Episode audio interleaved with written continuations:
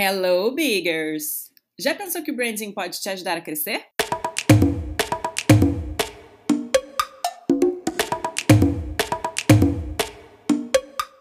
O podcast da F Big Branding quer ajudar a sua marca. Aqui respondemos as principais dúvidas de empreendedores sobre suas marcas e, claro, damos dicas de branding para você ser fucking big.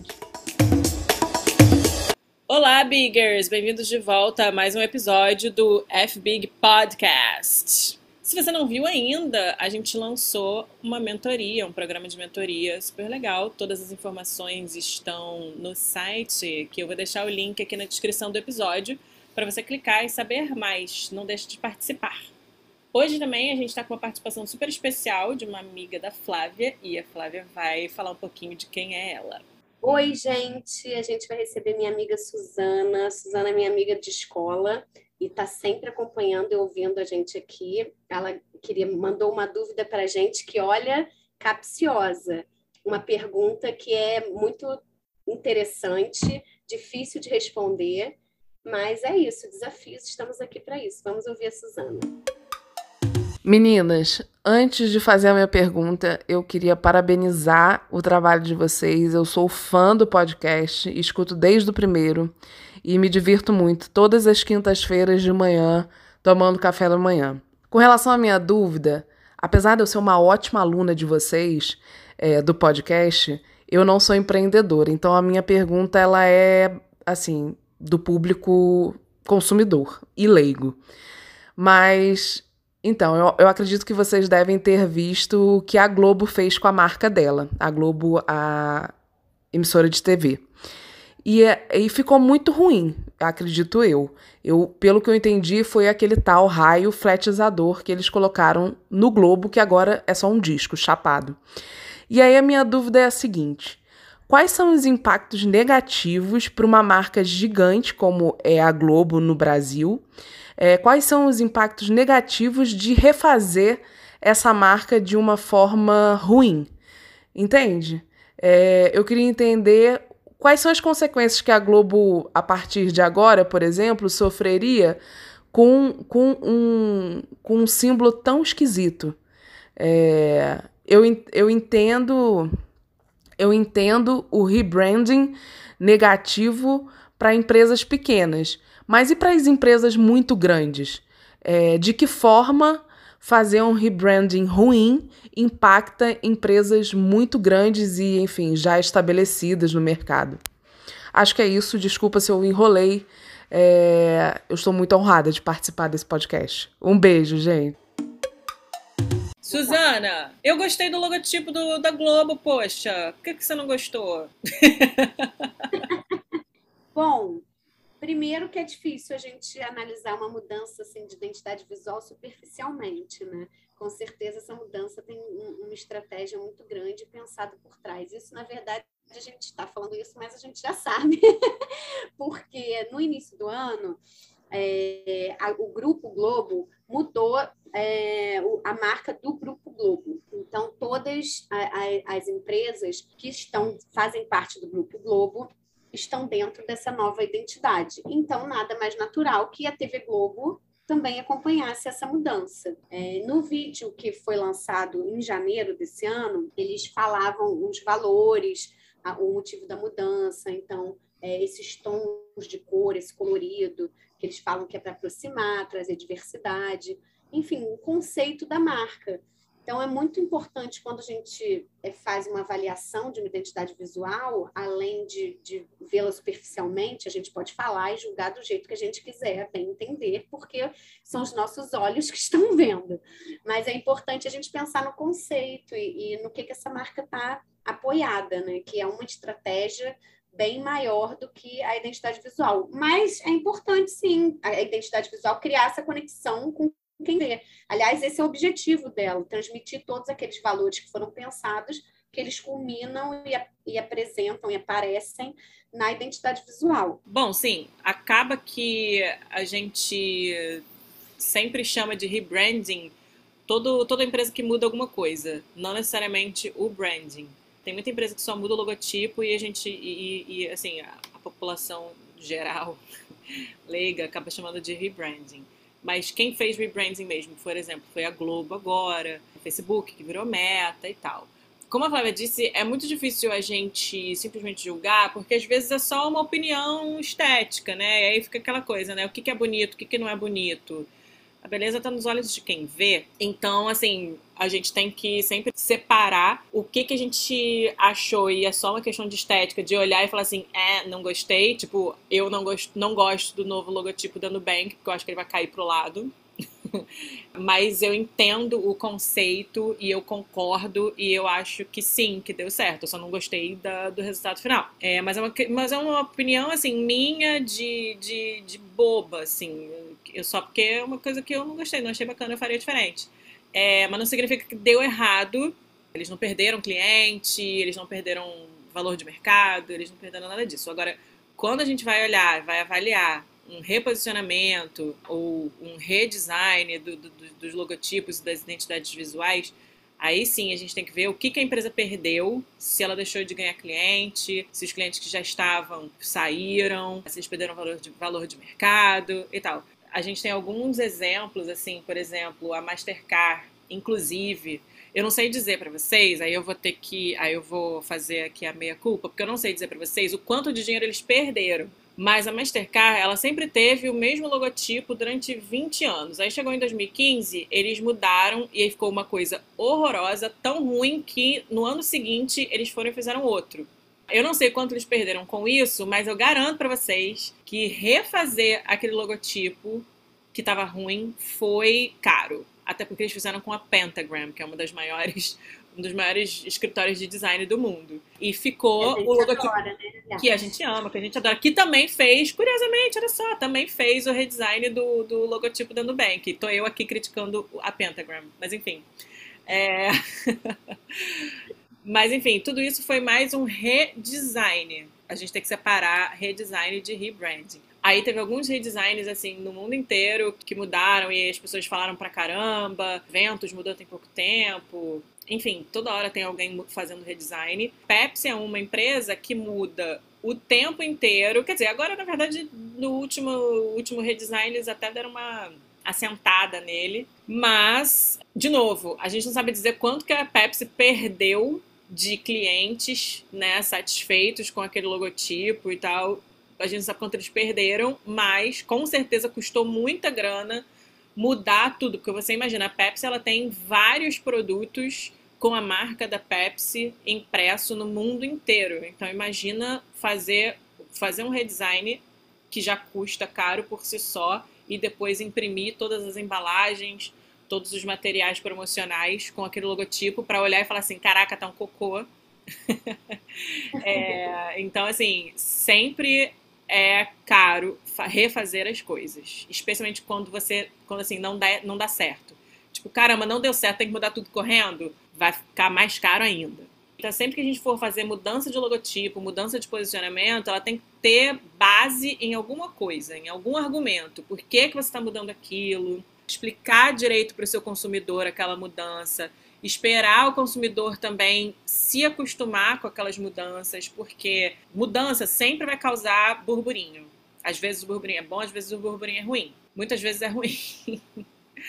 E aí acaba que a galera muda de novo. Então, assim, é, esse da Mastercard, por exemplo, foi ruim e foi uma mudança super cara para eles. Eles puseram mais cores, tiraram o nome do logotipo, foi uma confusão danada. E a Pepsi, ao longo dos anos, teve mil logotipos diferentes. Diferente, por exemplo, da Coca-Cola, que já fez várias mudanças no logotipo, sim, mas são mudanças sutis para se atualizar. A gente entende por quê né, é, é, para se atualizar, para tirar a quantidade de detalhes, para ficar mais fácil de imprimir, para poder imprimir direito em alguma superfície que não existia antes, por exemplo. Todas essas mudanças elas precisam ter um argumento forte e antes também de você fazer toda essa mudança, você precisa pesquisar bem se o seu consumidor vai aceitar aquela mudança, porque pode ser que não. É sempre bom lembrar que a mudança, obviamente, tem um impacto. Toda mudança tem um impacto na vida né? e nas marcas.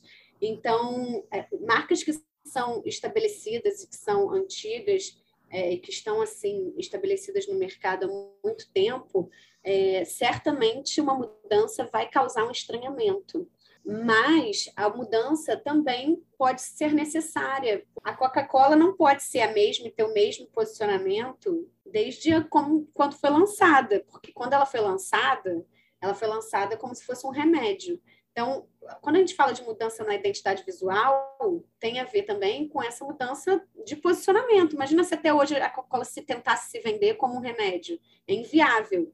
Então, a mudança de posicionamento, o rebranding, tem a ver com a evolução dos tempos também, ainda mais quando as empresas são muito antigas. O que acontece muito com o pequeno empreendedor, que acho que é importante a gente falar, o pequeno empreendedor, ele começa do jeito que dá, né, gente? Assim, ele, faz a, a, o seu logo ali para botar o produto na rua. É natural que isso aconteça. Então, é natural que ele só tenha possa fazer esse investimento é posteriormente de uma marca que tem a ver com a identidade dele, até porque a gente demora, quando a gente está empreendendo, a gente demora um pouquinho para encontrar a nossa linguagem, porque a gente está preocupado em vender, em escoar produto, enfim, em coisas que são importantes para a gente ter dinheiro para continuar o negócio acontecendo, né? Então, a, a, identidade visual, ela é possível naquele momento. E o que acontece muito com a gente, com os nossos clientes, é que depois de um tempo a pessoa já está com o negócio e aí eu quero fazer uma identidade visual que tenha a cara do meu produto, porque o produto está mais maduro, a empresa está mais madura. É, isso é um processo muito legal. É, a gente teve também no nosso portfólio, tem uma empresa que era muito antiga, também de contabilidade, que chama RSL, que fez um rebranding muito, muito bacana com a gente, uma empresa bem antiga, que também começou, é, se eu não me engano, era, era, era um tio, um primo que tinha feito logotipo tipo, há 30 anos. E aí você tem o desafio da empresa não ter mudado a sua estrutura, da empresa não ter mudado os seus sócios e você modernizar aquele logotipo, que também é importante, porque quem chega agora numa empresa de contabilidade não tem as mesmas vontades, os mesmos medos, os mesmos anseios que há 30 anos. Então, essa, essa cara dessa empresa precisa se adequar ao público que né, também mudou. Né? Então, como é que, além de, de, modernizar no sentido de ficar mais moderninho também, né? de ganhar um, um, uma cara mais moderninha, tem a coisa de você conversar com seu público também, né?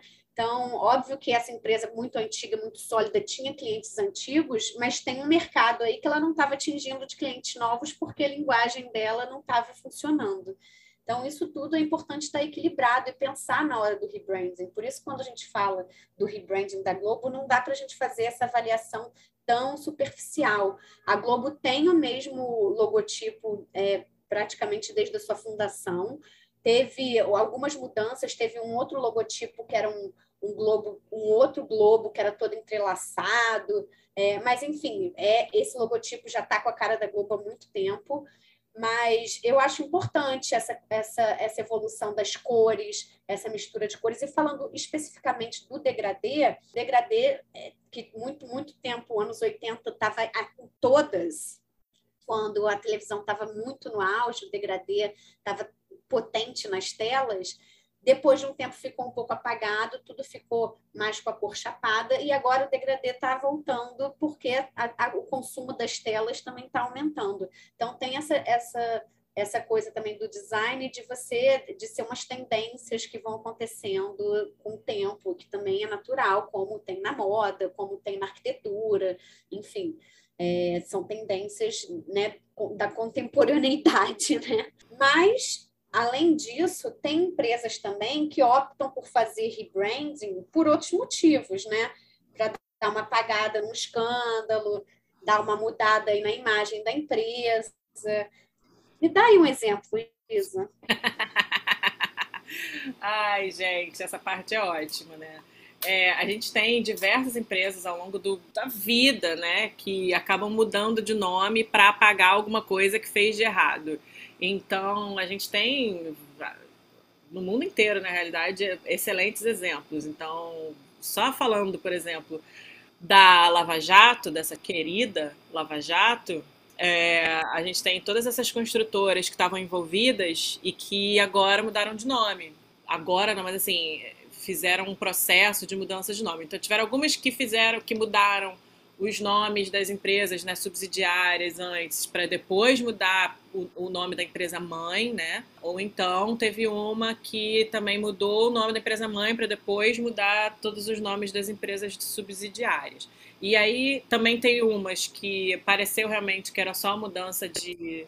só um tapume mesmo, como o Troiano falou, que pegou, mudou, dane-se, mas teve umas também que esperaram fazer recuperação judicial, enfim, acertar as contas todas lá para depois começar a fazer essa mudança. Eu não vou ficar falando nome porque eu não quero ficar fazendo propaganda para empresa de rico, tá? Não, mas também, né? Não só de rico, mas porque porque é, não, né? Rico, inclusive, é. Mas assim, todas essas empresas envolvidas na Lava Jato mudaram de nome, uns nomes que eu não sei, eu teria que estudar um pouco o argumento, que eu não gostei muito. Mas, enfim, é a minha opinião de quem não está envolvido no projeto. Também pode ter sido um projeto que é, foi feito muito rápido também, porque precisava mudar, então, de repente, também não foi um projeto profundo, né? Também tem isso. Exatamente, é. E a gente também não teve como, não teve tempo hábil, eu acho, para mensurar o impacto disso, se foi bom, se foi ruim. Até porque não são empresas que lidam com, com um público, assim, elas não vendem produtos é, que são das massas, né? Por exemplo, quantas vezes na vida você contratou uma perfuradeira para furar não sei quantos quilômetros e havia um metrô? Essas mudanças dessa galera da Lava Jato, do bonde, da Lava Jato, que eu vou chamar, elas dividiram bastante é, é, as opiniões aí, mas eu e a Flávia a gente concorda com um senhor que se chama Jaime Troiano, da Troiano Branding, que ele diz que é o seguinte: Primeiro que ele disse que ele nunca ia fazer um trabalho dessa natureza porque ele é radicalmente contra, porque fazer isso esconde mesmo a história, a sua história, né? Até porque tem algumas empresas que tiveram, passaram assim por maus bocados, por exemplo, a Vale, e não mudou de nome. A Petrobras, a própria Petrobras, que passou pela Lava Jato também não mudou de nome, continuou como Petrobras. Tem também a Volkswagen, teve alguma coisa envolvendo fraude com eles e eles não mudaram de nome também passaram por maus bocados, perderam clientes, perderam valor de mercado, perderam negócios, mas continuaram aí, enfim, hoje todo mundo sabe quem é a Volkswagen é, e vai continuar o nome. Mas o troiano, ele diz que ele nunca vai fazer um trabalho dessa, dessa natureza porque ele é radicalmente contra, porque ele fala que marca não é tapume, mudar de nome é puramente cosmético. E realmente, é, mudar o nome, ele também fala isso, né? Que mudar o nome é quase um atestado de suspeição. Risos. Risos. Quer enganar quem, né? Quer enganar quem, querido? é, e assim, algumas empresas também faliram depois que mudaram o nome, é, é por causa de. É, é diferente de é. quando você tem uma mudança positiva também na empresa que pode acarretar uma mudança de nome, né? Uma fusão, como a Ambev, por exemplo.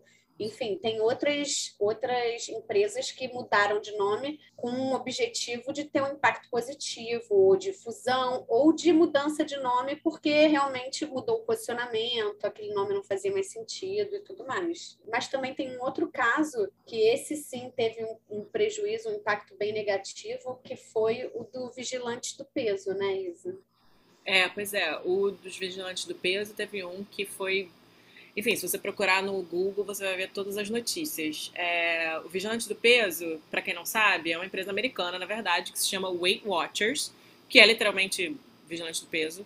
E eles, enfim, eles estão no mundo inteiro, com a mesma coisa, o mesmo programa de pontos para emagrecimento e tudo mais. E aí, recentemente, o que, que eles fizeram? Mudaram, com toda essa campanha de body positive, né, essa coisa do, do, do, seja feliz com seu corpo e tudo mais, eles mudaram, eles resolveram mudar o posicionamento e aí mudaram também a identidade visual de Weight Watchers, né, que era WW, para Wellness and Wellbeing. Então, assim, você sai de um nome que já não era tão. não era necessariamente fácil, mas era um nome super conhecido no mundo todo. Pô, todo mundo já ouviu falar do Vigilante do Peso. Você pode nunca ter feito a, a dieta deles, mas todo mundo já ouviu falar. E aí você do nada muda esse nome para um outro nome meio difícil de falar, até para americano esse nome não é um nome assim que soa bonito, assim, não é. E com o logotipo da Volkswagen. E com um logotipo ridículo que não remete ao que faz, enfim. Esse é um problema, na verdade, técnico, que aí eu e a Flávia a gente pode meter o malho, sim, senhora, porque porque ele realmente não tem nada a ver com o, o, o nicho onde ele está inserido. Foi uma mudança muito drástica de um nome para o outro. É, não, inclusive, permaneceu. Não, eles deram ênfase para WW, que era que são as iniciais do nome antigo, e mantiveram o WW mesmo tendo mudado de nome. Então, assim, causa uma confusão no, no na cabeça do consumidor é, enorme. E não só. A galera realmente não gostou, eles deixaram de ganhar vários clientes, perderam, perderam ações. Assim, foi um, um certo desastre para eles. Mas eles mantiveram, tá? Assim, é, é, eles não fizeram recall do negócio, como a Mastercard, por exemplo, fez. A Mastercard chegou e mudou de volta e depois fez um novo, um novo que funcionou. Mas o, o vigilante do peso manteve hoje, inclusive causa essa confusão, né? Porque virou um, virou um negócio que chama WW, e em outros países não tem essas iniciais. Então você entra no site do Vigilante do Peso, você escreve vigilantedopeso.com, sei lá, alguma coisa assim, e o site está escrito www, dentro do site, né, com logotipo e tal. Né? Então, isso eu, eu não sei como é que tá em outros países, mas isso aqui no Brasil teve reportagem pra caramba dizendo que eles perderam bastante valor, perderam bastante brand awareness, né? Que, que é uma coisa que a gente, uma métrica também que a gente usa para saber se aquele rebranding deu certo ou não. Então, foi uma mudança aí que foi ruim para eles, bem ruim. Então, assim, resumindo, se você precisa fazer rebranding, o redesign do seu, da sua identidade visual, o reposicionamento da sua empresa, é, ajustar ali o propósito do que, que você está fazendo, isso tem que ser muito pensado, tem que ter um argumento forte tem que ter pesquisa de mercado, especialmente se você é uma empresa grande. Faz o menor sentido você economizar com pesquisa de mercado, entendeu? É, a gente sabe que não é fácil fazer pesquisa, é uma pesquisa maneira. A gente faz com os nossos pequenos empreendedores, que são nossos clientes, é, da forma mais otimizada possível, e a gente sabe como é complicado. Então a gente faz bastante desk research para ter um, uma informação mais correta, né? E, enfim, a gente precisa sempre ter esse argumento o mais forte possível para fazer essas mudanças, para que essas mudanças façam sentido na cabeça do seu consumidor e você não perder, você não perder mercado, você não perder cliente. A gente tem um cliente que a gente ainda não pode falar, mistério, mas que está passando por um processo de rebranding muito bacana, que foi a gente que fez e acompanhou. E eu estou ansiosa há, anos para mostrar essa marca para vocês, porém não posso nem falar nada sobre ela ainda. Mas é isso, tem que fazer sentido sem perder a conexão com o seu consumidor, com o seu cliente. Bom, gente, por hoje é só. Se você está precisando criar essa conexão com o seu consumidor, não perca a nossa mentoria. Então, o link está aqui embaixo. Então, a, a gente está sempre com conteúdo novo também no Instagram, FBigBranding, falando sobre isso e sobre diversos assuntos. Então, sigam a gente pelas redes. E até o próximo episódio. Beijo, gente. Até semana que vem.